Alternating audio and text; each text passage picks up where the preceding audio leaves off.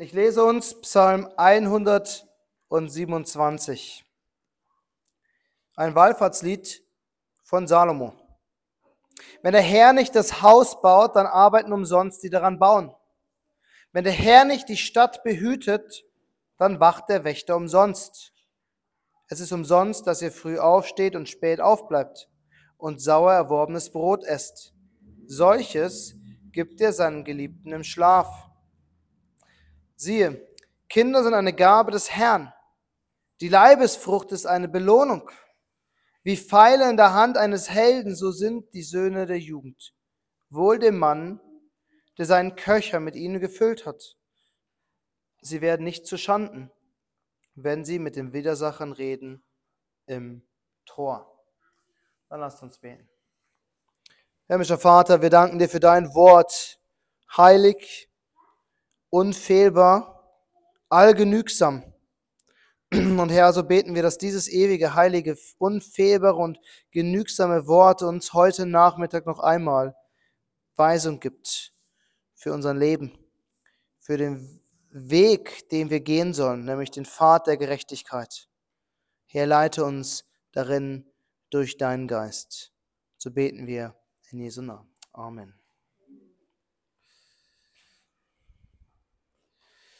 Heute kommen wir zu einem besonderen Psalm. Ich weiß nicht, ob euch das bewusst ist. Es ist ein Psalm Salomos. Es ist ein einzigartiger Psalm, weil wir haben nur einen weiteren Psalm, den Salomo geschrieben hat, Psalm 72. Was in gewisser Weise interessant, weil Salomo war der König der Weisheit. Er hat Sprüche geschrieben oder den größten Teil von Sprüche. Er hat Prediger geschrieben. Die Könige und Fürsten aller Welt sind zu ihm gereist, um von seiner Weisheit zu lernen.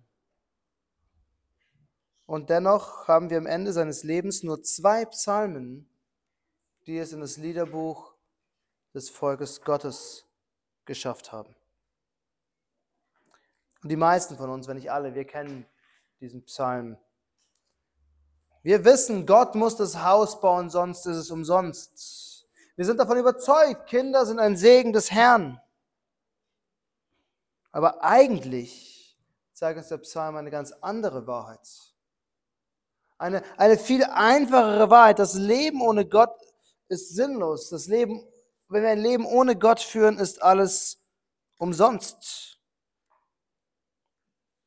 Und verwundert uns das, dass wir solche Worte aus dem Mund Salomos hören? Nein, weil das ist Prediger, oder?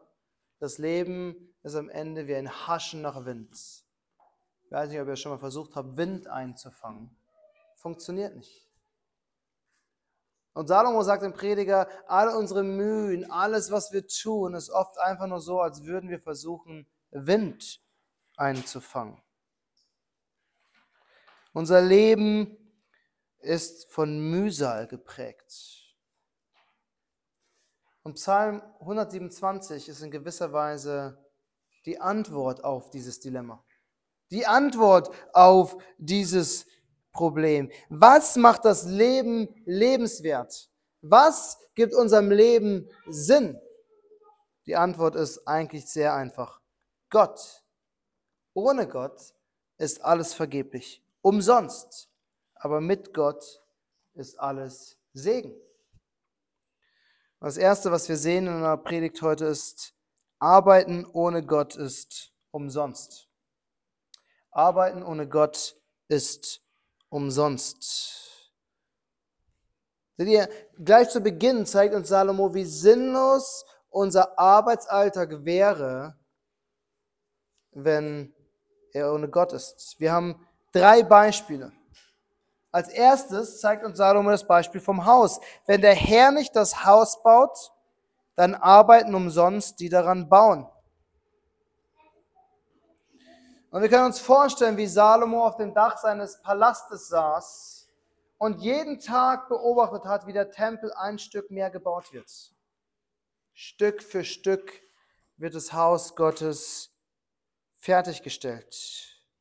Und während er darüber nachdenkt, wie herrlich der Tempel eines Tages sein wird, mit dem ganzen Gold und Edelsteinen und den Opfern, die dort gebracht werden, realisiert er irgendwann,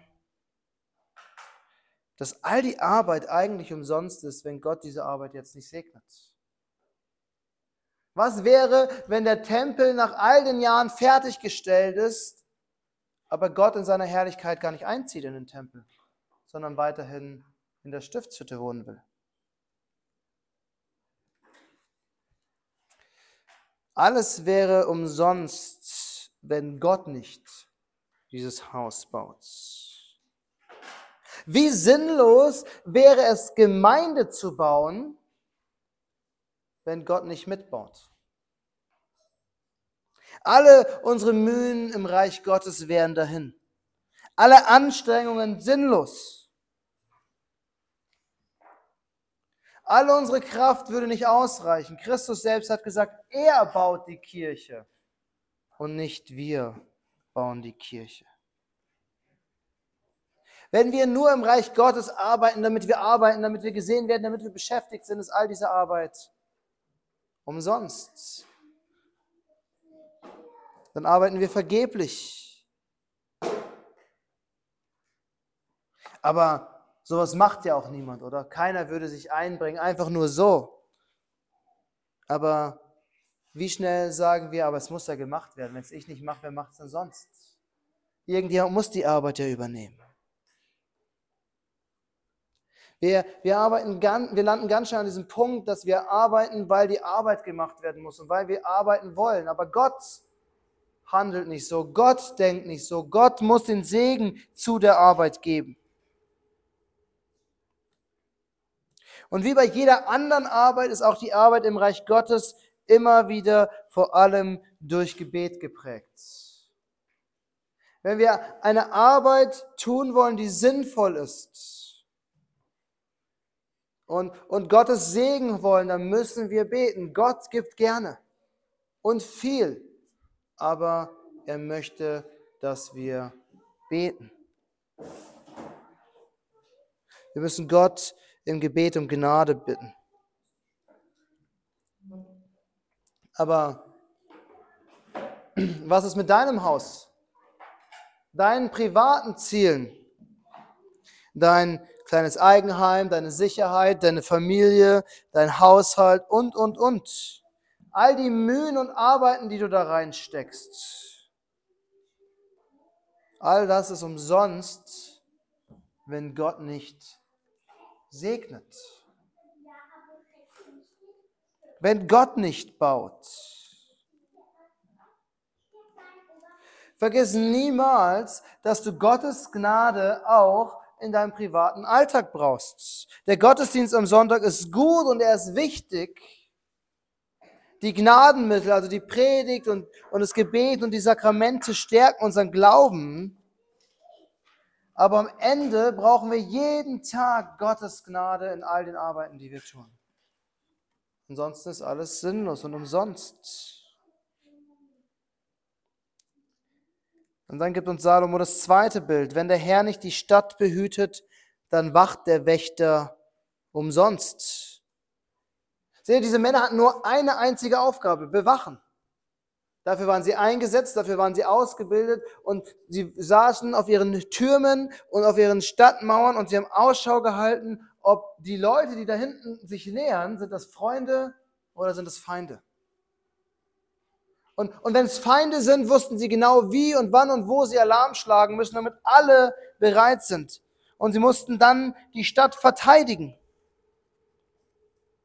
Aber Salomo sagt, all diese Ausbildung, all diese Skills, die sie gelernt haben, sind nutzlos, wenn Gott nicht die Stadt beschützt. All die Arbeit, die diese Wächter in ihrem alltäglichen Beruf stecken, hilft nichts, wenn Gott nicht seinen Segen gibt.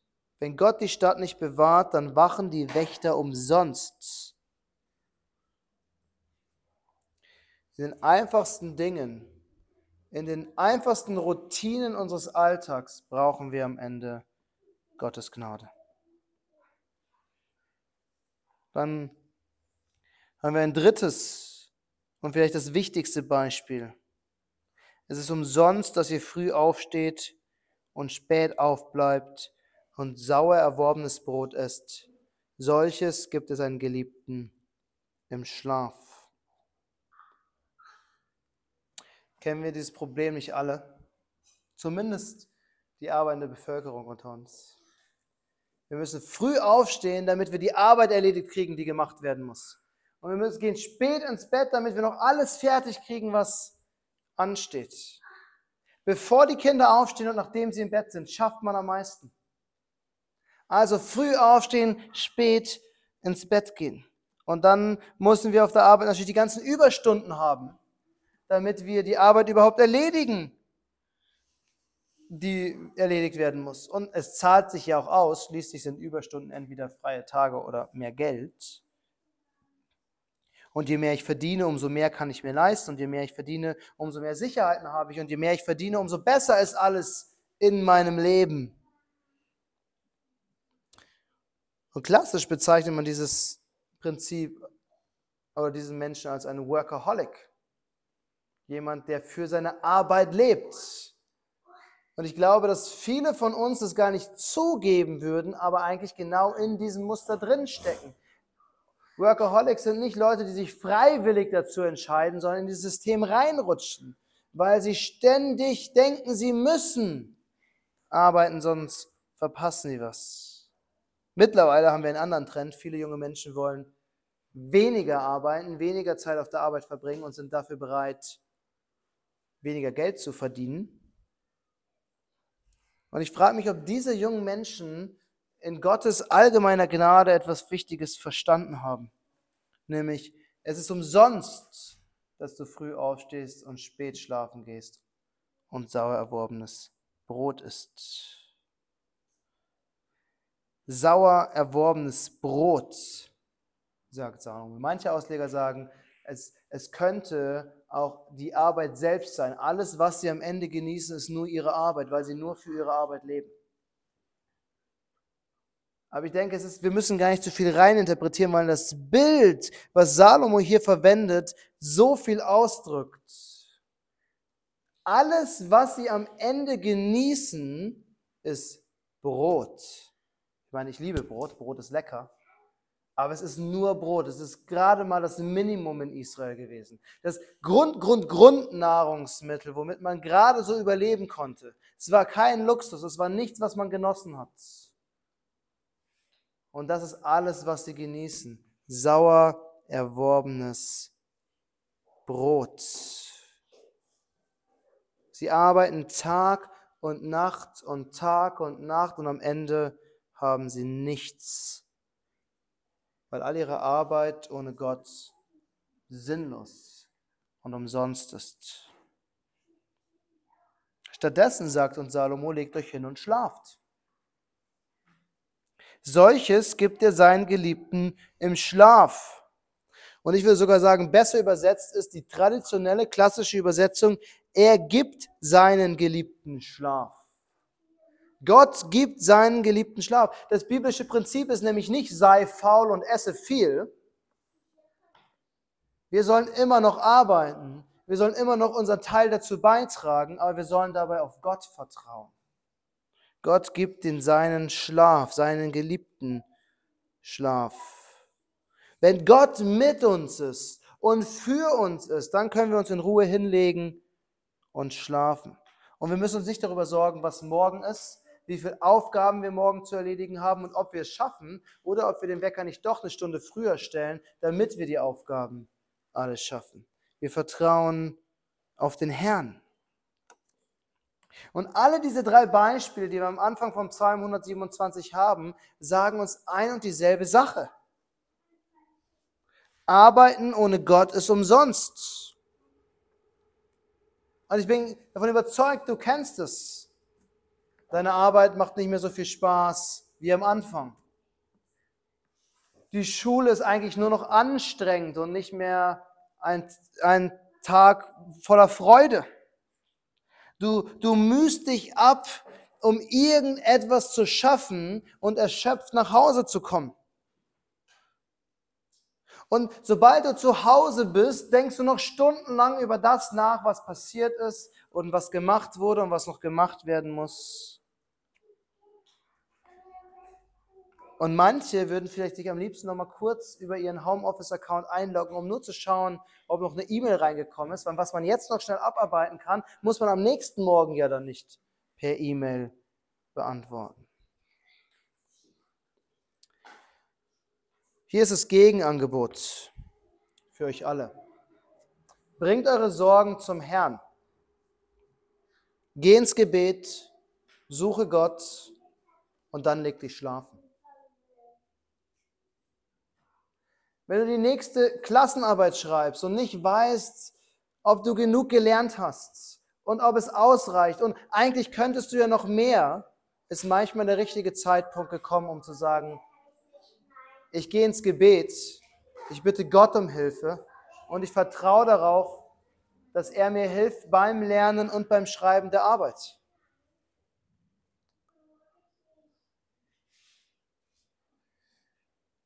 Hier ist noch ein Angebot. Schlag deine Bibel auf im Prediger. Ja, gerade Prediger. Kapitel 5, Vers 11 sagt, süß ist der Schlaf des Arbeiters, ob er nun wenig oder viel ist. Aber den Reichen lässt seine Übersättigung nicht schlafen. Viel zu schaffen und viel zu haben ist gar nicht die Lösung. Die Leute, die viel haben, machen sich viele Sorgen um das, was sie haben.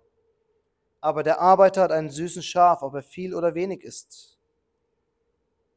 Oder erinnere dich an Psalm 121. Siehe, der Hüter Israels schläft noch schlummert nicht. Gott schläft und schlummert nicht. Gott wacht. Deswegen können wir uns in Ruhe hinlegen und schlafen und müssen uns keine Sorgen machen. Aber lasst uns zum zweiten Teil des Psalms kommen. Der erste Psalm sagt uns, Arbeiten ohne Gott ist umsonst. Der zweite Teil des Psalms sagt uns, zu Hause ohne Gott ist umsonst. Zu Hause ohne Gott ist umsonst. Seht ihr, der zweite Teil spricht von Segen, von Belohnung, von Schutz. Aber all diese Segnungen müssen wir im Licht des großen Prinzips von diesem Psalm betrachten. Ein Haus ohne Gott ist letzten Endes ein leeres Haus. Du kannst so viele Kinder haben, wie du willst. Und aus allen Nähten Platz und letzten Endes fehlt doch das Wesentliche und Entscheidende. Und wir dürfen niemals den Fehler machen, dass wir in all den Dingen immer auf die Äußerlichkeiten achten und dabei letzten Endes das eigentlich Wesentliche, den Kern verpassen. Gott spricht hier von Segen und von Belohnung. Und Segen und Belohnung im Alten Testament beinhalten immer auch eine geistliche Dimension. Siehe, Kinder sind eine Gabe des Herrn, ein Geschenk Gottes. Die Leibesfrucht ist eine Belohnung, lesen wir hier. Siehe, wenn, Kinder, wenn Gott uns Kinder schenkt, dann sollten wir es auch so betrachten, als ein Geschenk, als eine Gabe, die uns Gott gibt als etwas Kostbares, was nicht selbstverständlich ist heutzutage. Wir sollten diesen Segen Gottes auch behandeln. Gott selbst hat euch diese Kinder gegeben. Fülle sie mit dem Wichtigsten, was du hast. Lass dein Haus ein Haus sein, in dem Gottes Wort gelesen, geboten und gesungen wird. Setz dich mit deinen Kindern hin und lies die Bibel. Wecke in ihnen den Appetit und die Freude an seinem Wort, die Freude an den Gottesdiensten. Hilf ihnen und lehre sie zu beten.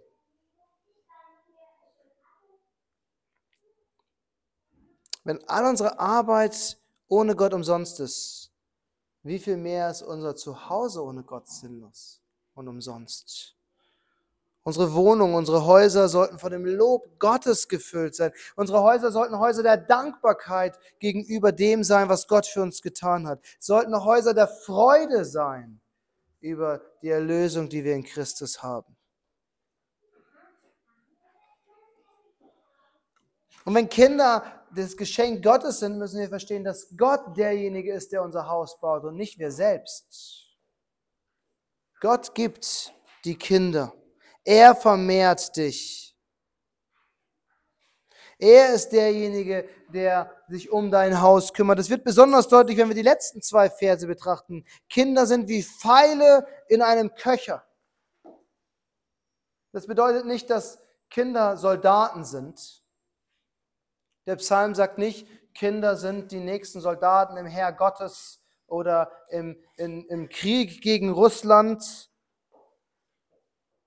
Pfeile haben dich damals vor allem vor Angriffen geschützt. Es war etwas, was dich verteidigt, was dich beschützt hat. Irgendwann waren die Kinder der Jugend alt genug, um sich mit deinen Feinden im Tor zu treffen. Das war der Ort, wo man Probleme diskutiert und besprochen hat, wo man, wo man Sachen ausgehandelt hat. Und wenn irgendjemand etwas gegen dich hatte, dann hat man einen Treffpunkt im Tor vereinbart. Und deine vielen Kinder, vor allem deine vielen Söhne, sind irgendwann für dich hingegangen und haben für dich deine Geschäfte geführt und für dich gekämpft. Das ist das Bild, was, was der Psalmist hier hat. Sie werden nicht zu Schanden, wenn sie mit den Widersachern reden im Tor. Gott ist derjenige, der dein Haus baut und der dein Haus schützt. Aber wenn Gott Kinder gibt, wenn Kinder eine Gabe des Herrn sind, dann dürfen wir das Wichtigste von allem nicht vergessen. Gott hat seinen eigenen Sohn gegeben als Gabe für uns alle. Er hat viele Kinder gegeben in viele Familien, aber er hat seinen einzig geborenen, den einzigen Sohn, den er jemals hatte und hat, hat er für uns gegeben. Und das Werk des Sohnes Gottes ist das Wichtigste von allem, von allem, was wir sehen. Unser Haus wäre leer und lieblos, wenn Gott uns nicht in Christus unsere Sünden vergeben hätte. Wenn er uns nicht seine Liebe geoffenbart hätte in seinem Sohn Jesus Christus, der sich selbst geopfert hat, dann wüssten wir gar nicht, wie wir innerhalb unserer Familien lieben könnten. Hier ist eine Liedzeile, die ihr vielleicht alle kennt, ansonsten lernen könnt. Meine Kinder singen die häufig. Ich bin von innen, außen, oben, unten glücklich in dem Herrn. Von innen, außen, oben, unten glücklich in dem Herrn weil Jesus zu mir kam, meine Sünde von mir nahm, bin ich von außen, oben, unten, nee, von innen, außen, oben, unten glücklich in dem Herrn.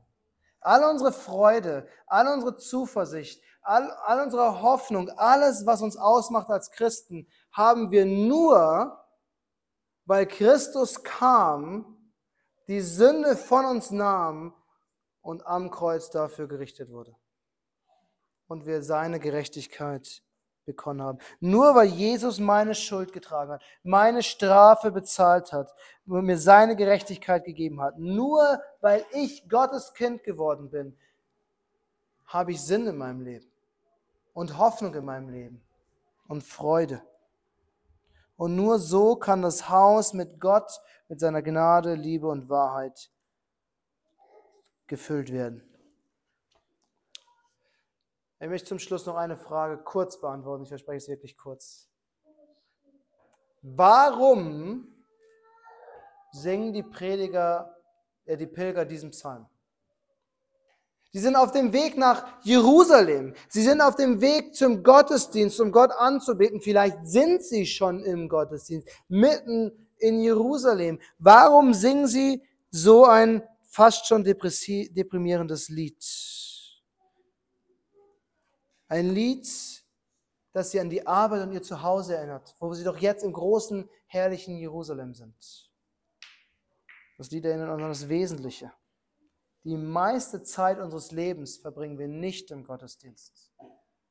So schön es auch wäre, die meiste Zeit unseres Lebens verbringen wir auf der Arbeit oder zu Hause. Und der Gottesdienst ist ein großer Segen für uns alle. Aber montags bis samstags, wenn unser Alltag uns einholt, brauchen wir Gott. Wir müssen lernen, dass wir in unserem Alltag auf Gott vertrauen. Dass wir tatsächlich regelmäßig täglich im Gebet sind, um um Gottes Gnade zu beten.